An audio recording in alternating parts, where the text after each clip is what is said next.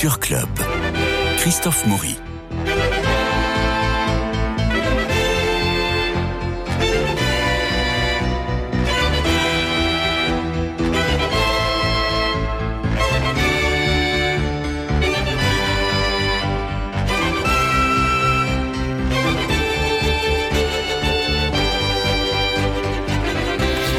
Alors d'abord, bonne fête à tous les Jérômes. Voilà, c'est fait. Nous sommes vendredi à la fin d'une semaine un peu longue et pluvieuse. Et voici le week-end. Le week-end, et eh bah ben oui, c'est pour sortir au théâtre forcément. Et Jean-Luc Génère et Nadia oui, vous êtes là, tous les deux dans le studio pour nous parler de ce qu'il faut voir ou de ce qu'il ne faut pas voir.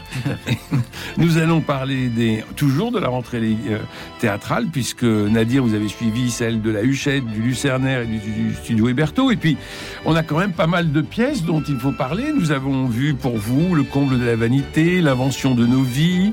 Nous avons vu aussi Glenn, naissance d'un prodige. Nous parlerons de Jean-Claude Brialy, mais auparavant, on aimerait dédier quand même cette euh, euh, cette émission à quelqu'un qui vous a plu, qui nous a plu et que nous pleurons puisqu'il nous a qu'il a disparu. Et vous allez nous en parler, Jean-Luc Génère. Il s'agit de Florent Guillot. Oui, euh, j'étais à son enterrement ce matin. Ça fait partie de ces immenses comédiens dont personne ne parle ou très peu, enfin, même s'il a eu quelquefois des prix. Euh, il a joué avec moi euh, Cyrano de Bergerac. J'ai jamais vu un Cyrano pareil. Euh, j'ai vu dix fois Cyrano. Là, c'était, il était absolument extraordinaire. Il a joué Néron dans la, pièce de Racine, dans Britannicus. Il était sublimissime. Pas tous les gens. Et là, c'était Lorenzaccio, Don enfin, des, rôles absolument formidables. Évidemment, toujours sans, sans publicité. C'est un type extrêmement réservé, très, très, très. Mais un comédien, mais qui était capable de tout, qui était, il a fait une carrière partout, il a joué partout, dans les, les, subventionnés, dans les privés, dans les voilà, et sans que sans que, que les articles sortent dans les journaux, sans que voilà ou très peu. Et ça fait partie de, la, de la violence de ce métier, de ne pas, qui, qui, souvent ne sait pas reconnaître les, les, les grands hommes là, là, où ils sont. Quoi. Bah, nous sommes dans une époque où le théâtre n'engendre plus ses vedettes. Exactement. Euh, alors, alors que c'était le cas encore dans les années euh, euh, entre les deux guerres. Mais, mais, ensuite, ça s'est terminé. Et des grands comédiens comme Florent Guillot sont des espèces de comètes, parce que si on les voit sur scène, c'est merveilleux. Si on ne les a jamais vus, ben... Il est mort à 50 ans hein, d'un cancer du cerveau. Enfin, c'était terrifiant parce que c'est évidemment, il a atteint là où il est, là où était son instrument. Quoi. Mmh, mmh. Mais euh, j'étais euh, vraiment heureux parce que c'était, on était au funérarium là de, de Gilbert Lachaise et c'était bourré, bourré de gens qui ont qui ont reconnu son génie, euh, son talent, et ça, ça fait, ça fait vraiment plaisir de voir ça, quoi. C'est voilà, c'est l'éphémère, la violence de l'éphémère de notre métier. Euh, même maintenant, ça touche les auteurs. Avant, ça ne touchait que les comédiens euh, qui disparaissent aussi vite que qu'ils sont nés, qu'ils ont été des étoiles. Là, ça n'était pas une étoile au sens voilà, mais cette étoile-là, elle continuera à briller, j'en suis certain. Florent Guillot, si on vous, vous trouvez euh, sur l'INA ou sur d'autres plateformes des, des extraits de pièces, surtout précipitez-vous pour regarder ce grand talent qui nous a quittés. Alors, Nadia Ramaoui, vous avez été euh, euh, assisté à des rentrées théâtrales, celle de la Huchette, le Lucernaire, le studio Hiberto. Euh, laquelle est la plus attractive pour vous? Alors, à mes yeux, au niveau attractivité, ça se, il y a un petit match entre la Huchette et le Lucernaire. J'ai parlé brièvement du Sud Berthaud puisqu'on en avait parlé la dernière fois. La semaine dernière. Euh, oui, beaucoup de reprises, mais beaucoup de pièces en arrivent chez eux, chez eux, pardon. Donc, en reprise, il y a Ma vie en aparté de Gilles Gallio avec Bérangère Dautin. Il y a euh, Léonard de Vinci et Le Petit Prince pour le un peu plus jeune public. Euh, en novembre, le retour du Picasso de Jeffrey Hatcher avec Jean-Pierre Bouvier et Sylvia Roux.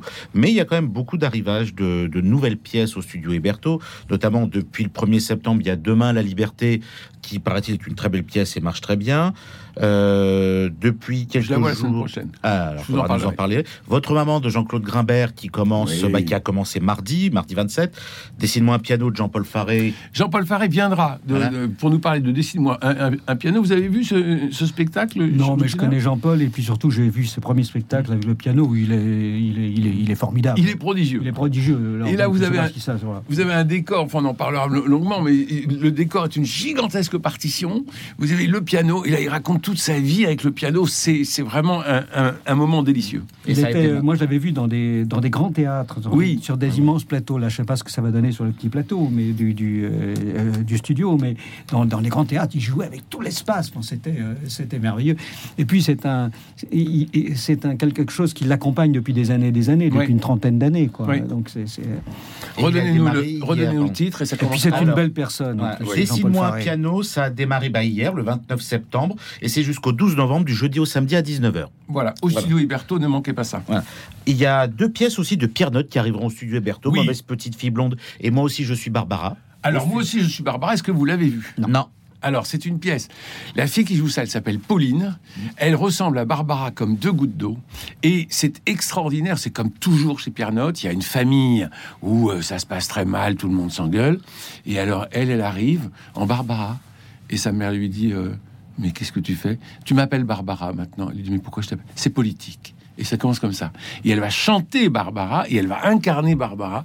Et la pièce de Pierre Note est merveilleuse parce que, comme toujours, ça commence très très mal et ça se termine dans un jaillissement, une explosion euh, joyeuse. Ça, faut pas rater ça. Moi aussi, je suis Barbara. Malheureusement, il faudra attendre le mois de décembre parce De que Pierre ça ne démarre que le 16 décembre. Mais il faut pas rater Voilà. pour, pour les vaca- euh, pour les vacances de Noël. Mais par contre, au théâtre de la Huchette, donc je disais, voilà, quelque chose de très intéressant. Hier a démarré le journal d'une femme de chambre d'après Octave Mirbeau, mis en scène par Nicolas Briançon et interprété par Lisa Martineau. Donc ce sera, euh, ce sera du mardi au samedi à reprise, 21h. ça? Si, c'est une reprise. Une reprise. hein. Euh, avec Lisa Martineau, euh, non. Avec Bon. Lisa Martineau, c'est une création. Une prise de rôle, on dit. C'est une prise de rôle, pardon, autant pour moi. Mais c'est vrai qu'elle a été interprétée à plusieurs reprises. Il va y avoir pour une, pour une exceptionnelle le 3 octobre euh, une carte blanche à Daniel Picouli qui va nous offrir Pompette, la première autobiographie prénatale, comme, il, comme ça se décrit. Euh, à partir du 26 octobre, pour les jeunes publics, il y aura Odyssée, la conférence musicale qui était Qui au Traborn et au Lucernaire, Ouais. tout à fait. Et petite chose particulière, cette fois-ci à la Huchette, il y aura euh, ce qu'ils appellent une, leur rentrée créative, Mhm. euh, parrainé cette fois-ci par François-Xavier de Maison, où on va avoir le droit à quatre textes un petit peu différents. euh, particulièrement dans le jeu. Le premier, c'est Les méfaits du mariage sur la santé mentale des plus de 50 ans d'après Tchekhov, interprété par Alain Payen, qui était au, au- à la Mhm. Huchette pour flagrant déni. Ma mère avait raison, d'après la pièce de Sacha Guitry. Mon Oui. père avait raison, mais sauf que là, ce seront deux femmes C'est politiquement correct. continue. des femmes de Régis Martin Donneau, interprétées par Fernanda Barthes, et Très bien. Euh, Ça, c'est un, c'est un, c'est un peintre, c'est un grand peintre, mais c'est aussi un très bon auteur, Régis Martin Donos, euh, à suivre. et Adolphe de Benjamin Constant, interprété par Dominique Chir, où cette fois-ci Adolphe sera une femme, mais qui racontera exactement la même chose que le Adolphe de Benjamin Constant. Non, non, non. Haussons les Voilà. Oh non, oui.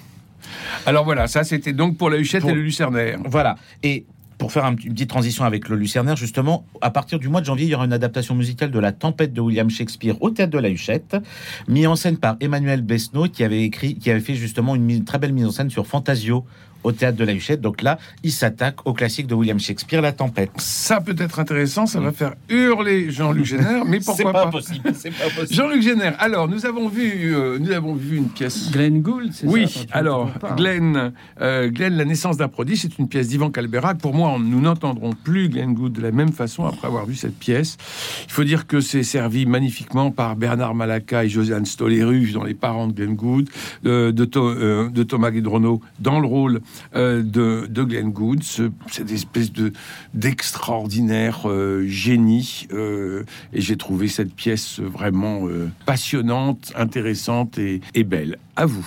Alors, euh, ça, ça m'a- ça m'amuse beaucoup parce que ma, ma, ma- ma compagne euh, m'a lu ta critique. Parce que Oui. je- on la retrouve, je pense, sur euh, les réseaux Oui. sociaux, comme on dit aujourd'hui.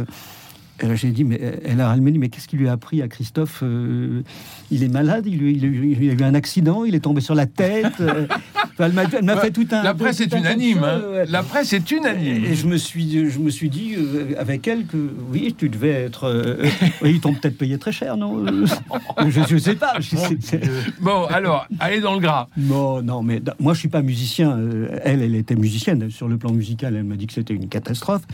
En plus, c'est tué, mais complètement, parce qu'ils ont la folie de mettre à la fin euh, le vrai Glenn Gould qui joue. Et C'est émouvant. Ah oui, c'est émouvant, mais, mais ça tue tout ce qui précède. Mais non. Mais si. Ça le magnifie. Mais non, ça tue tout ce qui précède. Bon. C'est tellement, euh, tellement la les larmes. différence. J'ai- différences, larmes à ah oui, l'œil. la- la- la- la- oui, bah, d'accord, bah oui, bah justement le vrai, oui. Mais ça tombe. Enfin, c'est une catastrophe. Donc, j'exagère un peu quand même. J'exagère parce que tu as aimé trop, euh, donc euh, j'exagère dans l'autre sens. Non, parce que c'est pas non plus une catastrophe. Mais c'est vraiment une accumulation de poncifs. Vous êtes d'accord, vous êtes d'accord que Malaka et Stoléru sont des parents formidables. Bah oui, Josiane joue tellement bien, Bernard Mais- Malaka, mais- il est parfait. Malaka est très bien, Stoléru est parfait. Elle est parfaite. mais Josiane, elle est parfaite tout le temps. Mais Alors oui. donc, c'est pas il y a oui. rien de nouveau sous le soleil. euh. Non, mais là, on a, on a, on, a un très haut niveau. Oui, bah, oui, de oui. comédiens, de mise en Oui, scène. d'accord, mais avec de- un texte qui, ne- qui- qui est une caricature, enfin. C'est- une caricature, ce texte, c'est grotesque. Maintenant, c'est biographie théâtrale, comme ça. où Les on- biopics. Les biopics, euh, c'est, je sais pas, moi. Mais on- tous les, mais je sais pas, j'imagine ce pauvre Glenn Gould, euh, là, il est là, grimaçant. euh, c'est, je sais pas, c'est pas un quart de seconde. La première scène, c'est, à vomir, quoi. Entre les caricatures de la, de la, de la- la nièce. euh, Bah, qu'il l'a suivi qui- qui tout le temps. Mais oui, oui, d'accord, mais tout ça est fait d'une manière. C'est la seule femme C'est surjoué à n'en plus finir avec des, des grimaces. C'est, je sais pas, moi, c'est, c'est, c'est- pour moi, c'était atterrant, quoi. C'est atterrant. Bon, allez, on va se réconcilier. Alors, ensuite, Alors, oui, ensuite- attendez. non mais d'accord. Alors ensuite, évidemment, qu'il y a des comédiens. euh, Il y a aussi le, le comédien là qui joue le, le- l'agent qui est très bien. euh, Oui, le roux, roux. oui, qui- qui- Il est qui- formidable. euh, ouais, voilà, bon. Il y, a, il y a de très bons comédiens, c'est pas le, c'est pas le problème, mais c'est ce surjeu, c'est cette caricature, c'est- vraiment comme si on prend un grand homme. Alors voilà, tout un ah monsieur, vous êtes un génie. Alors comme on est un génie, on fait des grimaces. Ah, je suis un génie, bah oui. Alors je, ah, je suis timide, je- voilà. Enfin, c'est pas c'est c'est pas c'est pas possible. On- Mais ce sont des Moi, attitudes qu'on a connues de, de, de Glenn C'est- surjoué. Et on n'est pas dans le musée C'est surjoué. je trouve- Ben je non, mais c'est surjoué, c'est surexpliqué, c'est c'est c'est enfin c'est faux d'un bout à l'autre. Bon, allez, on se réconcilie. Voilà, on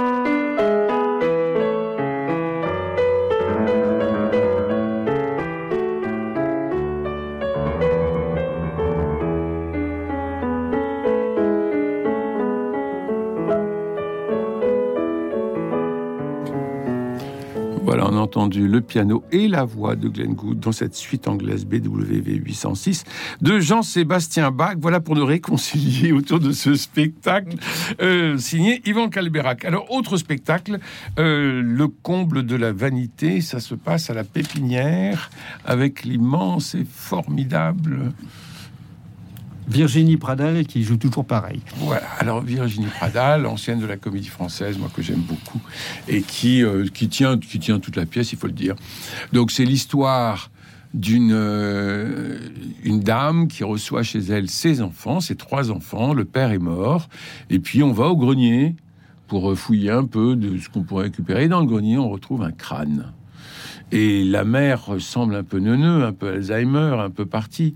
Et quand on dit mais maman, qu'est-ce que c'est que ce crâne? Ce crâne, c'est Bernard, c'était mon amant. Et ça démarre comme ça. Et ensuite, euh, en fait, elle n'est pas du tout neuneux, elle n'est pas du tout Alzheimer. Elle va tenir ses trois enfants pour essayer euh, de garder son mystère, son secret et son trésor. Voilà le pitch de la pièce. Jean-Luc Génère. Bah oui, on- on- ça donne presque envie d'y aller. Comme bah, c'est tellement bien pitché, bah oui. Non, non. Parce qu'elle est formidable en vieille, euh, Oui, Virginie enfin, Pradal. Oui, enfin, Elle les tient, elle Oui. est perverse, elle est méchante, elle Mais est oui, mais- féminine. Elle Non, est- mais euh, c'est une très bonne comédienne, c'est pas la, la question. Mais là encore, on est un peu, je sais pas, dans le poncif. De, Il faut dire que le personnage est tellement, tout ça est tellement caricatural qu'il n'y a pas, il y a pas de vrai personnage, il n'y a pas de, de, de, de vraie histoire, il n'y a pas de. c'est- ça Alors c'est le seul pas, personnage de la se- pièce. Ah, Moi j'ai oui, trouvé que les deux garçons étaient quand même très faibles. Oui, enfin, je sais pas. Non? Oui, oui, bon, c'est la pièce que je trouve que je trouve très faible. C'est la, la pièce qui est très faible. La mise en scène est, est tout à fait euh, banale. Enfin, on, on- je sais pas, on n'est pas pris un quart de seconde, on s'ennuie. euh, C'est, tout ça est caricatural. Qu'on a l'impression aujourd'hui que qu'on veut se moquer des, des- des- spectateurs, que les, spectateurs sont pas intelligents, qu'ils n'ont pas les, moyens de, de, suivre une pièce bien, bien écrite, bien jouée, avec des, vrais, des, des vraies personnes, quoi. Tout ça, c'est c'est caricatural, c'est faux. On sort de là. euh, Bon, Vraiment, bon. je- je- vous, vous l'avez vu Nadia? Non, malheureusement, non, pas encore. Non, Et, heureusement, non. bah attendez, je vais, attends, gagner mon avis. temps, Et euh, mais par contre, j'avais lu, je crois, c'est, je crois que c'est Virginie Pradal elle- elle-même qui avait dit ça. Elle voulait prendre sa retraite du théâtre et en recevant le texte du Comte de la Vanité, ça lui a donné envie de, au moins pour euh, pour un dernier tour de piste, comme elle Bah, dit, d'aller voir le qu'elle ne spectacle. prenne pas sa retraite, ça serait dommage parce que c'est une très bonne comédienne. Une très bonne voilà. comédienne, Mais là, comment. Comment peut-on jouer avec des personnages aussi caricaturaux? Enfin, c'est pas possible, quoi. Alors toi, tu as, dis-nous un peu de mal. Non, moi, je, non, oui, moi je trouve que je Prends des risques. Oui, alors je trouve que Virginie Pradal est formidable. Je trouve que la mise en scène n'est pas inélégante, qu'elle, euh, qu'elle, euh, que, que ça fonctionne. Je trouve le texte, au contraire, très bien parce que on va de surprise en surprise et euh, et on se demande jusqu'où ça va aller et jusqu'au tableau final qu'on ne va pas raconter, mais qui est quand même assez dingue, il faut le dire. Malheureusement, le noir tombe trop vite, euh, donc on n'a pas le temps de, respirer sur, euh, sur cette idée qui est vraiment, euh, qui est vraiment formidable. Je trouve cependant que les trois enfants, les deux garçons et la fille, sont terriblement inégaux et que face à face à Virginie Pradal ça marche pas quoi parce que c'est elle qui tient tout le monde mais il faut aussi qu'il y ait en face euh, un mur qui s'oppose. Et là, on a le fils aîné qui, pour s'opposer, se met à hurler et, et il crie trop fort tout le temps. Et elle lui dit mais, mais parle convenablement à ta mère. Mais on n'a pas besoin de hurler pour parler. euh, euh, C'est des personnages, ça, c'est pas.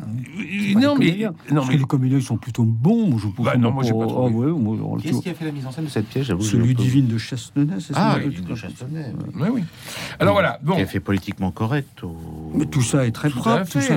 C'est très propre. C'est pas. À voilà, l'œuvre, maintenant. au théâtre de de la grande Salomé Lelouch. pour- Mmh. ce qui m'étonne, c'est qu'on puisse monter une pièce comme ça. Moi, je je, je, je comprends pas bien ce qui, se peut, ce qui peut se passer quand on dans la tête des, des, des producteurs, de, de, de la tête des comédiens de jouer ça. C'est Ben, il faudrait demander, il- euh, il vraiment- faudrait demander à Virginie Pradal parce que euh, Nadir nous le disait tout à l'heure, euh, elle a été emballée en, en lisant le en lisant le texte. je, la, je la connais pas, mais c'est un peu inquiétant pour elle quand même. Euh, moi, je la connais bien. Euh, parce qu'elle a des responsabilités euh, euh, là où elle est. Elle s'occupe de la culture de, sa ville. Elle s'occupe Dans quelle aussi ville? euh, à Brie-sur-Marne. À Brie-sur-Marne. Voilà, le théâtre de Brie-sur-Marne qui est vachement bien. Euh, et donc, donc elle est, elle est très, très, elle est très, très active. Et là, elle a voulu revenir sur scène avec cette pièce. Et, Ah oui, mais qu'elle revienne sur scène avec euh, une grande pièce. Eh ben, alors, vous allez lui écrire euh, une grande pièce, Jean-Luc Génère. Autre, autre pièce, l'invention de nos vies. Ah, qui oui. se passe au théâtre Rive Gauche. L'invention de nos vies a eu un énorme succès à Avignon au mois de juillet dernier. Euh, C'était complet. Euh, et voilà, typiquement, alors ça, moi, ça me fascine. Autant il y a des pièces qui vont de Paris à Avignon qui emportent du succès, autant il y a des pièces qui ont du succès à Avignon et quand elles arrivent à Paris, eh ben, ça ne le fait pas. C'est-à-dire que le cadre est trop grand, euh, il n'y a pas l'énergie, euh, et puis on a l'impression, non, non. Euh, si vous voulez, quand vous êtes à Avignon, vous voyez 4 à 5 pièces par jour. S'il y en a une qui n'est pas bonne, c'est pas grave, vous avez très bons souvenirs de votre journée. Là, vous voyez une pièce par soir, oui. vous allez voir l'invention de Neuvy. Ben, je suis désolé, c'est un très bon roman de, euh, Karine Thuil, chez Gallimard. L'histoire d'un garçon euh, qui euh, quitte la France, qui fait une énorme carrière d'avocat à New York, qui épouse une femme euh, new-yorkaise, juive new-yorkaise, qui est complètement intégrée à la famille. Et puis, il y a un dérapage et on s'aperçoit qu'il n'était pas le type qui s'était présenté comme ça. Il n'était pas juif, il était arabe. Il vient d'un quartier défavorisé euh, de la banlieue parisienne. Et finalement, c'est un, c'est un tartuffe, c'est un hypocrite et c'est un, et c'est un arriviste. Alors, Jean-Luc Génère. Bon, je- bon, moi, j'ai trouvé ça absolument caricatural. Ouais, Euh, tout à fait. euh, vraiment, je trouve que ça n'a strictement aucun intérêt. Euh, je, je, comprends même pas comment on peut. Voilà. Alors, effectivement, là, c'était plein. hein. Le spectacle était, c'était au, ri- au, au rive gauche. Au rive gauche, c'était ouais. plein. Voilà. La salle est difficile, hein, rive gauche, en plus. euh, Enfin, euh, pas pour les, les 20 premières euh, rangées, mais après, euh, on, on voit toujours un peu. C'est un peu, un peu dur. Mais là, c'est mal, con- c'est mal construit, c'est mal fait. c'est- caricatural en diable. ça, ça, je sais pas, moi je suis sorti de là, mais j'étais, j'étais effondré. Ah, moi aussi. Donc, J'ai même pas attendu le premier applaudissement pour partir. Ah oui, non, ah oui, dès qu'il y a le noir final, là, je suis moi, sorti. je suis, je suis poli, mais, mais on a l'impression, je sais pas, on comprend pas ce qui, ce qui, pourquoi on monte des choses comme ça, pourquoi faire ça. Et c'est un merveilleux roman. C'est un roman bah ça, je absolument lu, alors Bah, c'est un pas. roman absolument formidable. C'est un Il est roman. aussi caricatural que euh, la- que la- que sur, l'adaptation. euh, Non, non, non, non, non. C'est- vraiment un roman sur euh, l'ambition, euh, sur la communauté juive, sur le problème euh, euh, De l'être et du paraître. de, l'être et du paraître, de l'avoir et de l'être. Euh, et puis, ce type est un, ce type est un don Juan, c'est-à-dire que il fragilise sa, sa situation alors qu'il travaille chez son beau-père quand même. Il fragilise sa situation en courant à droite et à gauche parce que ça lui donne encore plus d'ampleur à un ego qui est, euh, qui est démesuré. Bon, le bouquin est formidable. Euh, mais encore une fois, quand on écrit un roman, on n'écrit pas une pièce de théâtre. Donc adapter un roman au théâtre, c'est très très difficile. Bien sûr, on le verra merveilleusement fait à partir de janvier au Rive Gauche avec Madame Ming, adapté par euh, Xavier Lemaire d'un texte de euh, Éric Emmanuel Schmitt. Ça, vous verrez, c'est remarquablement fait. Euh, mais là, c'est là, c'est raté, quoi. Oui, mais là, pour. Et c'est euh, pas du théâtre. Il n'y a pas une réplique que l'on voudrait écrire dans son carnet pour s'en souvenir. Moi, je prends toujours des notes quand je suis au théâtre. Il y a toujours une réplique qui me. Là, il n'y en a pas une. Comme, euh, comme tout à l'heure dans, dans, dans le conte de la vanité, il n'y en a pas une. Non, non, Ah. mais c'est, je sais pas, moi j'arrive pas à comprendre qu'on puisse monter des spectacles comme ça et que, que- je- ça me dépasse complètement. Je, je, je- sais pas, il n'y a pas un quart, un, pas une seconde d'émotion, pas, pas un moment où on est pris, on a l'impression de- de- d'une série de poncifs qui se, qui, euh, qui se succèdent. Alors, prenons du bonheur maintenant. C'est, c'est- vraiment dommage parce que la distribution en soi de cette pièce est, est très belle. Alors, C'est la pièce. il nous reste juste une minute. c'est, jamais les, les comédiens qui sont en cause. dans C'est la ce- pièce. Il nous reste juste une minute pour terminer avec un rayon de soleil. Eh bien, c'est euh, chez Hugo Image, l'ami Briali, Prince des Dandys, un livre de Pascal Bordet, vous savez, la, la grande couturière de théâtre, et de Guillaume Evin, avec la complicité de Dominique Besnéard, naturellement. Et, et regardez, c'est c'est vraiment, c'est vraiment un livre, un livre d'images où on voit à la fois les dessins sur les costumes euh, de Pascal Bordet pour euh, pour notre ami Jean-Claude Brialy. Et puis alors il y a des tas de témoignages, des anecdotes. C'est fait vraiment comme un euh, comme un album de photos. Vous voyez, on a des, on retrouve Secaldi naturellement. on retrouve Adjani, Noiret, l'éternel Noiret. Et alors on a des petits sujets, des petits articles, des photos qui sont mises un peu de traviole, un peu, enfin comme un album de, de famille. Et on retrouve cet hommage à Jean-Claude Brialy qui nous a quittés, qui est un formidable homme de théâtre, formidable. Et un homme très bien. Et, et un homme bien, vraiment. charmant, vraiment. Euh, adorable, euh, c'est- c'est c'est un- c'est une belle personne. euh, une belle personne, une grande personnalité, Tout à euh, fait. un sens, euh, un sens de l'autre, Ah oui, et bah, puis un sens de la fête, et puis finalement un sens du théâtre. C'est tout ce que nous aimons. Allez, il me reste à remercier euh, Cédric Coba pour la réalisation, Philippe Malpeuch pour le générique, François Dieudonné pour l'organisation des studios, et puis Louis-Marie Picard qui vous permet de réécouter l'émission en podcast sur notre site radionotre-dame.com et puis aussi de la diffuser sur les réseaux sociaux. C'est à la mode, comme vous le savez. Quant à nous, vous et moi, eh bien, nous nous retrouvons lundi pour parler de la belle exposition Fuseli qui est au musée Jacques Marandré. D'ici là, bah, nous vous souhaitons un bon week-end. Euh, et puis, euh, On se retrouve, euh, on se retrouve lundi. Allez au théâtre, c'est formidable. Et c'est ce week-end. Je vous embrasse.